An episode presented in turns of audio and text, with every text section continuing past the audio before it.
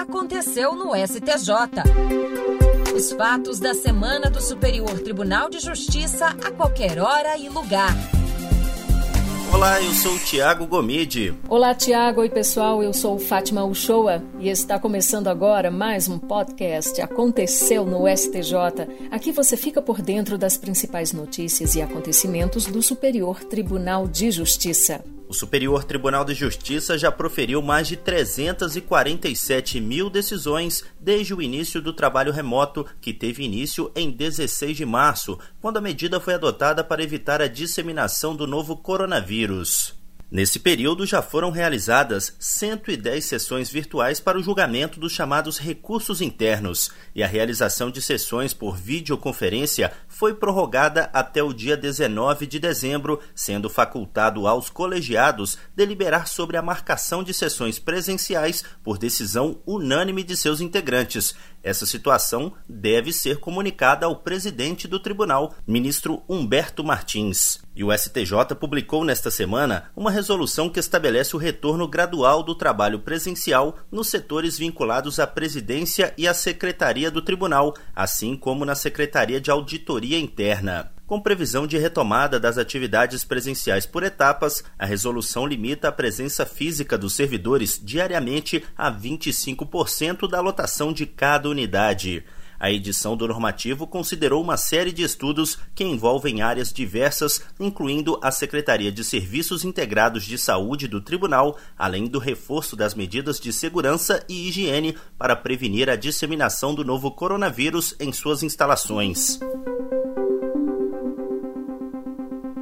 Presidente do Superior Tribunal de Justiça, ministro Humberto Martins, atendeu o pedido do município do Rio de Janeiro para suspender liminares do Tribunal de Justiça Estadual que impediam o poder público de retomar a administração da linha amarela, uma importante via expressa da capital fluminense. Com base nas informações dos autos, Humberto Martins considerou que o contrato de concessão da linha amarela, após sucessivos aditivos e prorrogações, desvinculou-se do objeto tratado originalmente no edital ele também ressaltou que os indícios de que as obras realizadas na via foram superfaturadas são vários e coincidentes e foram apurados em mais de um processo administrativo. Assim, o ministro avaliou que impedir o chefe do executivo, autorizado pela Câmara Municipal de encampar esse serviço público e de se responsabilizar pela administração direta desse serviço, causa lesão à ordem pública e administrativa do município do Rio de Janeiro.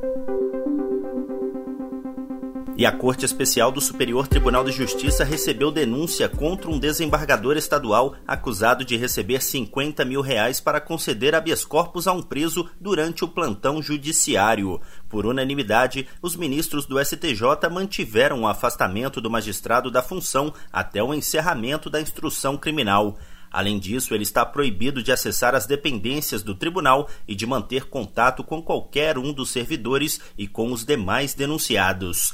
De acordo com o Ministério Público Federal, um ex-assessor do magistrado intermediou a negociação e o pagamento pela decisão favorável ao processo. De acordo com o Ministério Público Federal, um ex-assessor do magistrado intermediou a negociação e o pagamento pela decisão favorável ao preso. O habeas corpus foi concedido de forma atípica, destoando da jurisprudência do Tribunal Estadual. O relator, ministro Luiz Felipe Salomão, ressaltou que, ao contrário do que sustentou a defesa do magistrado, a denúncia não se apoiou apenas na colaboração premiada de um delator.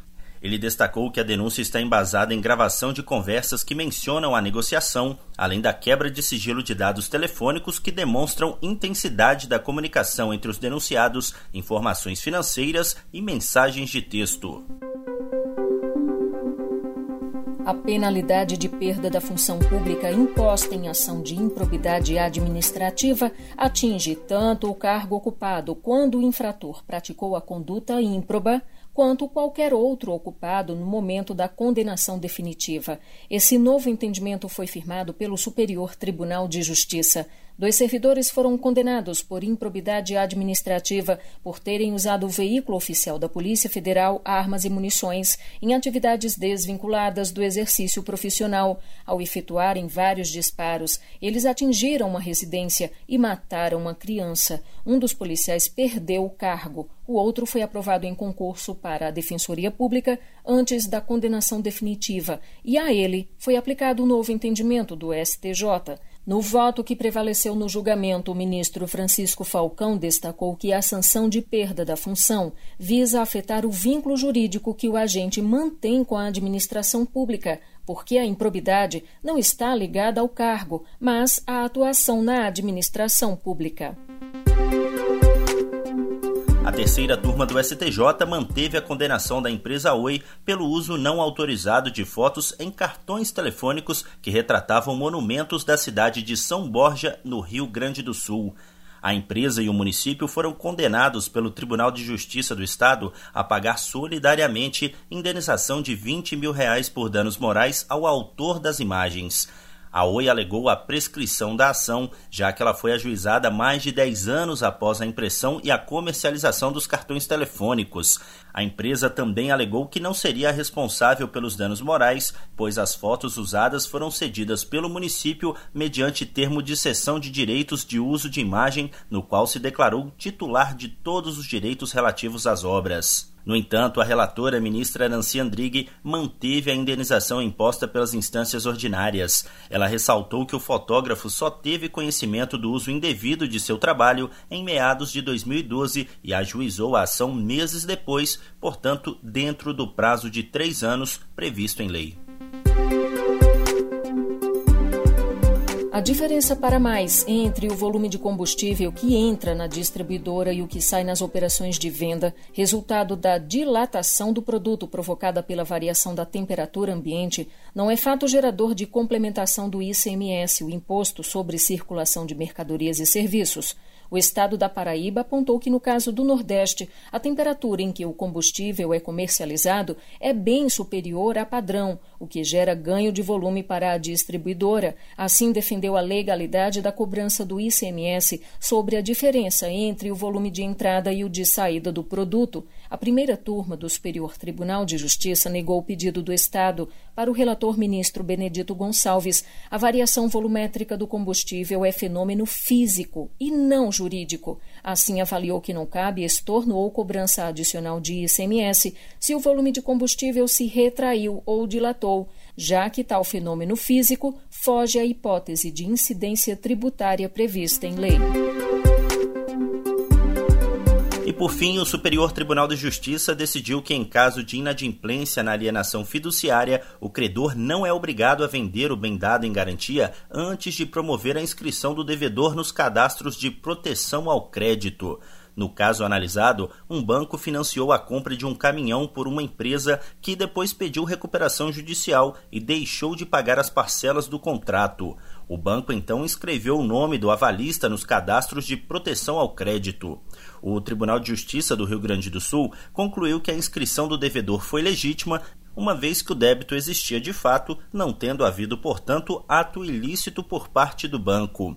No STJ, a relatora ministra Nancy Andrighi manteve a decisão de segunda instância. Para ela, a inscrição dos nomes dos devedores nos órgãos de proteção ao crédito é um direito do credor, seja qual for a escolha feita por ele para receber a dívida. Pois é, gente, o Aconteceu no STJ desta semana fica por aqui.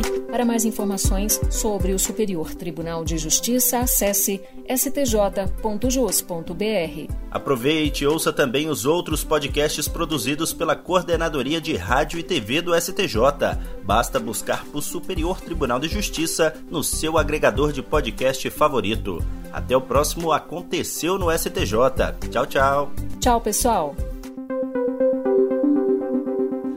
aconteceu no STJ.